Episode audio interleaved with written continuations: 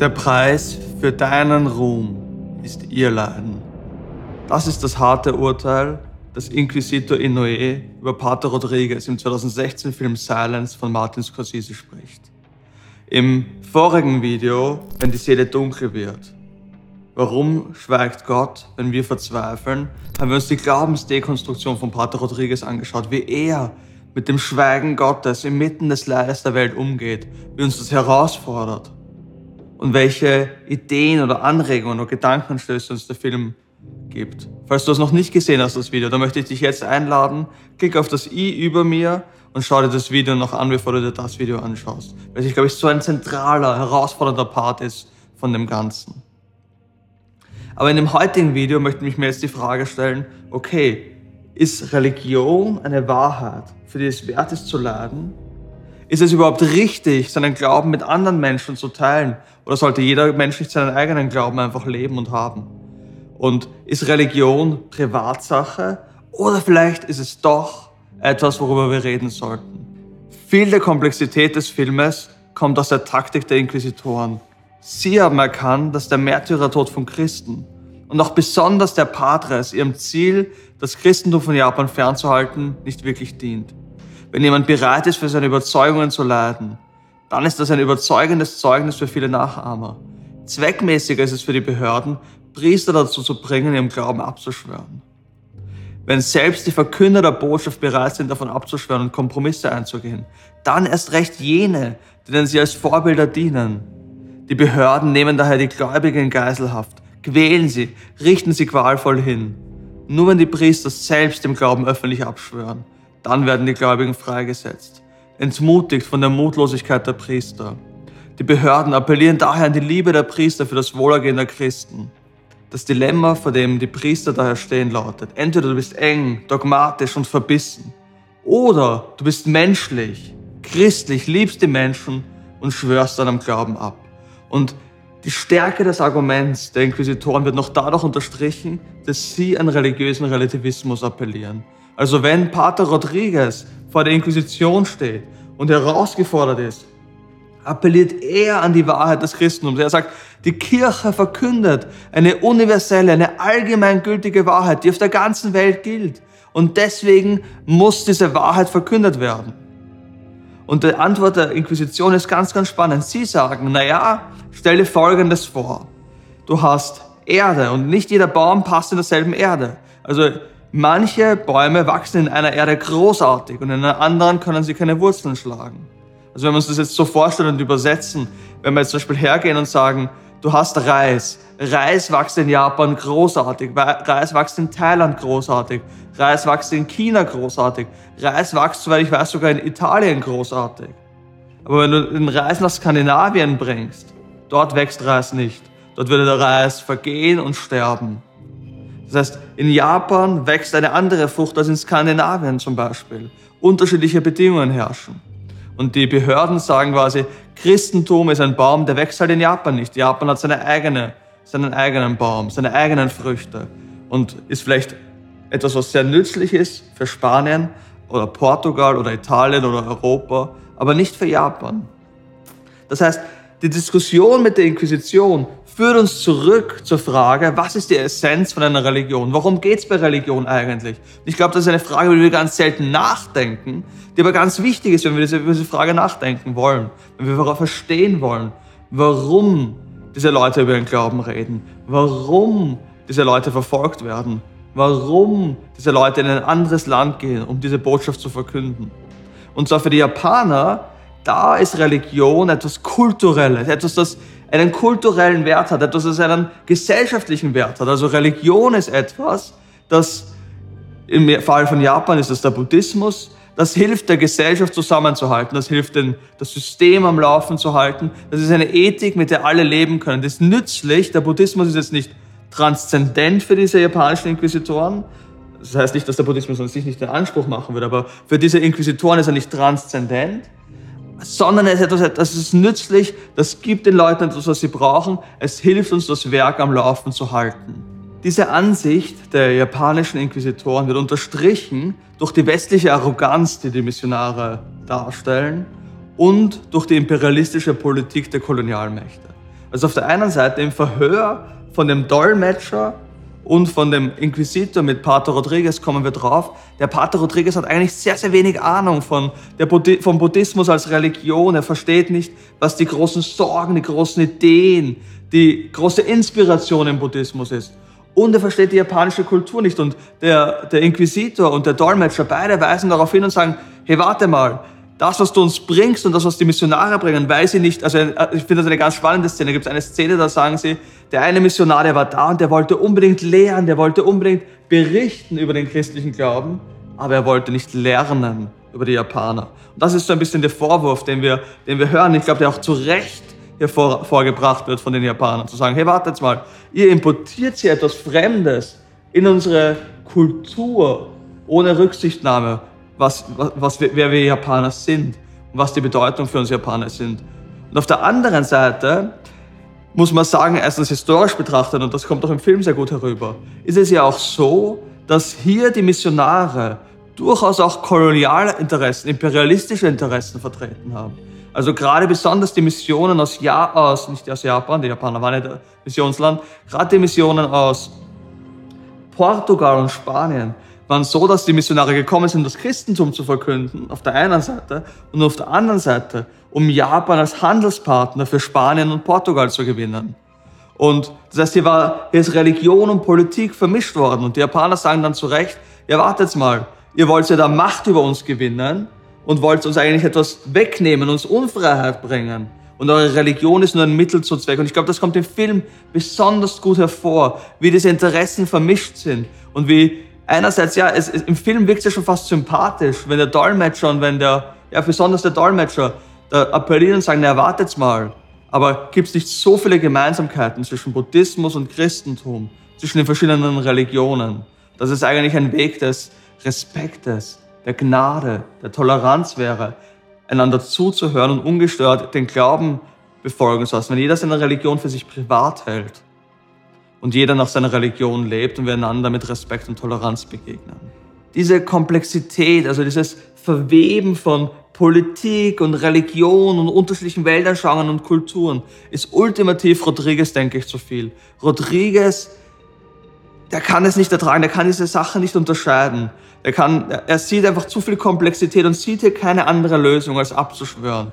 Und er kommt zu dem Schluss, dass es eigentlich für ihn quasi heißt, Jesus nachzufolgen, sein Kreuz auf sich zu nehmen, heißt seinem Glauben abzuschwören und den anderen Menschen zuliebe quasi diesen Glauben nicht zu verkünden, diesen Glauben nicht ähm, zu einem öffentlichen Glauben zu machen. Und er denkt sich, es ist, ist es nicht imperialistisch und arrogant, diesen Glauben anderen Leuten aufzuzwingen. Der Film scheint genau diese zwei Ideen, also zu sagen, es ist, es ist tolerant und liebevoll, seinen Glauben für sich zu behalten und es wäre imperialistisch, anderen Leuten seinen Glauben aufzuzwingen. Das scheint der Film zu bejahen. Besonders durch die Schlussszene, wo der verstorbene Rodriguez mit einem Kreuz in der Hand dargestellt wird. Privat, für sich ganz persönlich ist er Christ geblieben. Jesus nachfolgen, so sieht er, das heißt in diesem Fall, die Religion der anderen zu akzeptieren und seinen Glauben für sich zu behalten. Ich glaube, dass der Film und Rodriguez da einen falschen Schluss ziehen. Weil eigentlich sollten wir doch fragen, warum kommt es überhaupt so weit? Also warum, weil das ist ja nicht nur so, dass die, die Missionare hier etwas Fremdes bringen, das stimmt ja gar nicht, sondern anscheinend schaut es so aus, als wären ja die Bauern besonders hungrig nach diesem Glauben. Anscheinend ist hier besonders etwas am Wirken. Warum kommen hier Menschen zum Glauben? Warum konvertieren Menschen hier zum Christentum? Und wir sehen, dass Japan das Christentum deswegen aussperren möchte, weil Japan damals eine strikte feudale Ständeherrschaft war. Und die gute Nachricht des Christentums fiel im 16. und 17. Jahrhundert vor allem deswegen auf offene Ohren unter den Bauern, von denen Hunderttausende sich bekehrten. Weil ähnlich dem Kastensystem in Indien waren diese Bauern weniger wert. Der Buddhismus mit seinem Determinismus der Wiedergeburt, also du bist in deine Umstände geboren, also akzeptiere sie, war das perfekte Instrument für dieses System. Die christliche Botschaft dagegen die hatte eine enorme Sprengkraft, weil, sie sagte, jeder Mensch ist im Ebenbild Gottes geschaffen. Wir haben alle die gleiche Würde verdient. Und ich glaube, das ist es, was der Inquisitor ausdrückt, wenn er davon spricht, dass diese Botschaft gefährlich ist. Eine solche Nachricht von der Liebe Gottes hat das Potenzial, diese Gesellschaft aufzurütteln, weil eben Stände, die Ständeherrschaft nicht mehr bestehen kann. Und ein privater Glaube, das ist genau das, was die japanischen Eliten daher gerne akzeptieren. Ein privater Glaube, der, der was jetzt zur Privatsache verkommt, der rüttelt ja nicht an den systematischen Ungerechtigkeiten. Und ein reicher, elitärer Priester wie Rodriguez, der Kompromisse schließt mit dem politischen Establishment, der wird die Bauern nicht in die Freiheit führen. Und das ist die große Angst der Japaner. Ein privatisiertes Christentum, das zu einer persönlichen Ethik verkommt, lässt den japanischen Kaiserkult und das politische System unangetastet. Ich denke, was wir da sehen, ist, dass der öffentliche Raum niemals wirklich wertfrei ist. Also es sind immer Glaubensüberzeugungen, die uns im öffentlichen Raum treiben. Es ist entweder die befreiende Botschaft des Christentums oder eben der japanische Kaiserkult. Aber beides, das widerspricht sich und beides sind Glaubensüberzeugungen. Und wenn das eine nicht gepredigt wird, dann hat das andere freien Vorrang. Und das macht das Christentum ja so, ja so gefährlich.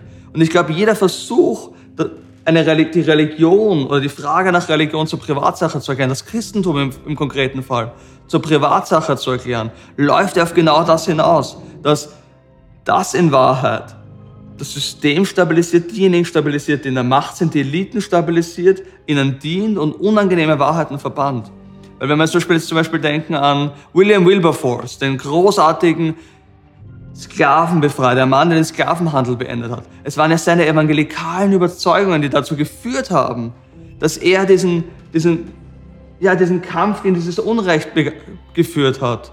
Und den Sklavenhändlern wäre es ja viel, viel lieber gewesen, wenn er seinen Glauben privat gehalten hätte und dadurch quasi das System nicht aufgerüttelt hätte. Oder wenn wir an den evangelischen Pfarrer Dietrich Bonhoeffer denken, der bereit war, seinen Glauben öffentlich zu machen, selbst im Nationalsozialismus zu predigen und dadurch sein Leben aufs Spiel zu setzen und auch, dass er sein Leben aufs Spiel gesetzt hat, ja, zu einer Märtyrer wurde, weil er einfach privat geglaubt hätte und sich nicht gegen das Unrecht des Nationalsozialismus ausgesprochen hätte, dann wäre er nicht im KZ gestorben. Oder denken wir an Erzbischof Oscar Romero in El Salvador, der ja öffentlich seinen Glauben bekannt hat und deswegen, weil er öffentlich geglaubt hat, weil er seinen Glauben nicht zur Privatsache erklärt hat, deswegen gegen das Unrecht aufgestanden ist, gegen den amerikanischen Imperialismus aufgestanden ist, gegen soziale Ungerechtigkeit und Ausbeutung durch Großkonzerne aufgestanden ist.